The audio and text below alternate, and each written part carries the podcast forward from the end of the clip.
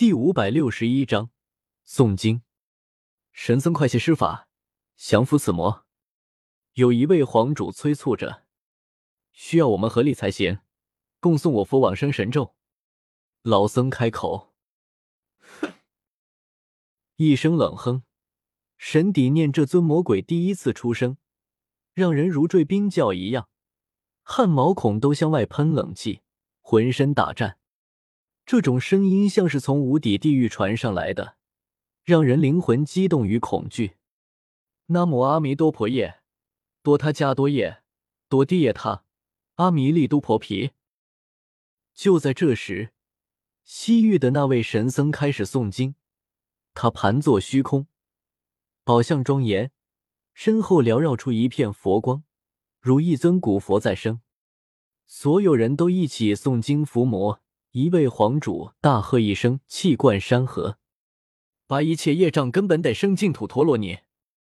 众人一起诵经，往生神咒响彻大湖，可以清晰的看到，每一个人身上都飞起一片光，连接到了一起，向那尊魔压去。此魔未出手，显然是想对抗往生咒。揣摩其意，他露出森冷的笑容。虽是人形，但却狰狞无比。佛教神咒果然非凡，真的可以抵住那尊魔。东方也吃惊的瞪大了眼睛。旁边，绝有情手持菩提枝，一脸慈悲，佛光晕生，口诵另一种古经，正是大悲咒，声音不大，却响彻天地间。他一尊菩萨降生，白衣如雪。眉心金色莲花印记射出一道道瑞彩，与那往生咒相合，让佛音更加浩大。不远处，那尊魔身体颤动了一下，双眸射出两道冷光，没有一点人类的感情，将那普渡的佛光给推拒了出去。佛教古经果然神妙啊，断得惊讶，没有想到真的可以力压那尊魔。每一个人都有无尽潜能。佛教有些经法，可让普通人以挥出一些特定的神能来。往生咒就是如此，是人合力可渡神魔。但是如果用来单独对决，就有些薄弱了，需修其他古经相辅才能强化。道门没有类似的古经吗？若是也有，共同送出，岂不是更妙？段德自语说道。老瞎子不爱听了，斜睨了他一眼，道：“道门不喜创教，都是闲云野鹤。今天我也送出一经，共同伏魔。你该不会要念出一段算命术来吧？”东方也从心底不相信这个神棍，总觉得他是个骗子。夕阳成神，神有形；形生于日，日生于月；基因成形，形有神。老瞎子盘坐湖面上，口诵真经，顿时功德一批人不由自主随之而诵。老家伙相当的犀利，闻经而知之其意，这是要让这尊阴生而成的魔化掉。他身上道光流动，如一尊金身道祖一样，心源清澈，一照万破，气战刚强，万感一息，一意心观万物。老瞎子盘坐虚无。越来越飘渺，似乎是在天地外传音。这是传说的渡人经。诸多绝顶大能都变色，全都非常震惊。夺人经并不是人族大帝的古经，但是却也有非凡妙用。虽然战力不强，但是却可度化万物生灵。夺人经一出，越来越多的人加入进来，一起送出。整片天地间自有一种莫名的力量被勾动而来。吼！那尊魔一声大吼，化成一道无光，从原地消失了。佛光还有这种莫名的力量，天生克制他。大家不要停止，不然所有人都要死在这里。这尊魔可以随时杀回来。一位大能传音。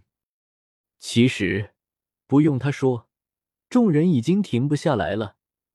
夺人经一出，往生咒都先被压制了。两经思诵，人们的体内的潜在神能源源不绝的冲出，难以停止。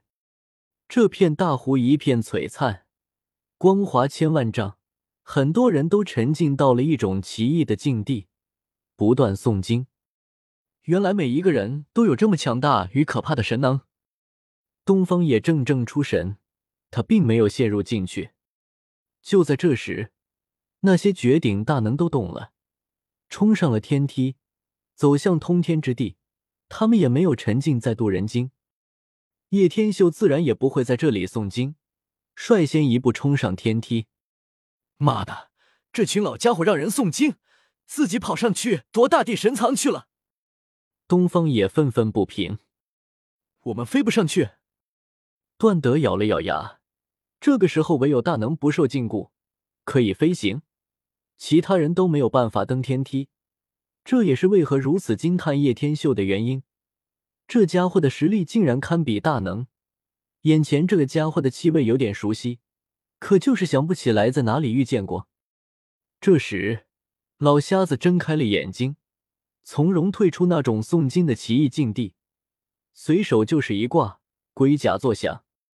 我们也能上去，全都落在了他的身上。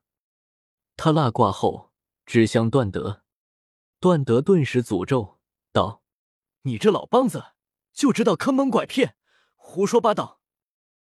死胖子，你别磨蹭时间了，再晚上去一步，东西都被人抢光了。”老瞎子瞪眼。与方才诵经时飘渺出尘的气质大相径庭。你个神棍！段德眉心光华一闪，飞出一道星河来，直挂天梯上，带着他们从容而上。这难道是传说那个星河道人的宝贝？可他早已作化两万年了。这个无敌王者的神物随他一起葬在了地下。老瞎子眼睛睁得很大，道：“你竟然将星河王的骨灵给盗了！”叶天秀偏头望去，这个无良道士果然有很多宝物，难怪当时可以蒙骗得了他。他们终于登上了天梯，向上走去，一直没入苍穹，来到了一片万物出生之地。此地灵气如水一样，几乎要液化了，灵药遍地，草木丰盛，居然有纯净源在形成，可清晰见到过程。这是一片太古的天地，天啊！几人都大吃一惊。小心一些，既然有神明念，此地多半就是葬有神灵的古地。老瞎子提醒道：“呱！”一声鸣叫，一道金光横空而过，那是一只三足金乌飞了过去。这是一个小世界，很小，并不是很大。一定要找到藏有神灵的那口古棺。段德咬牙道：“本章完。”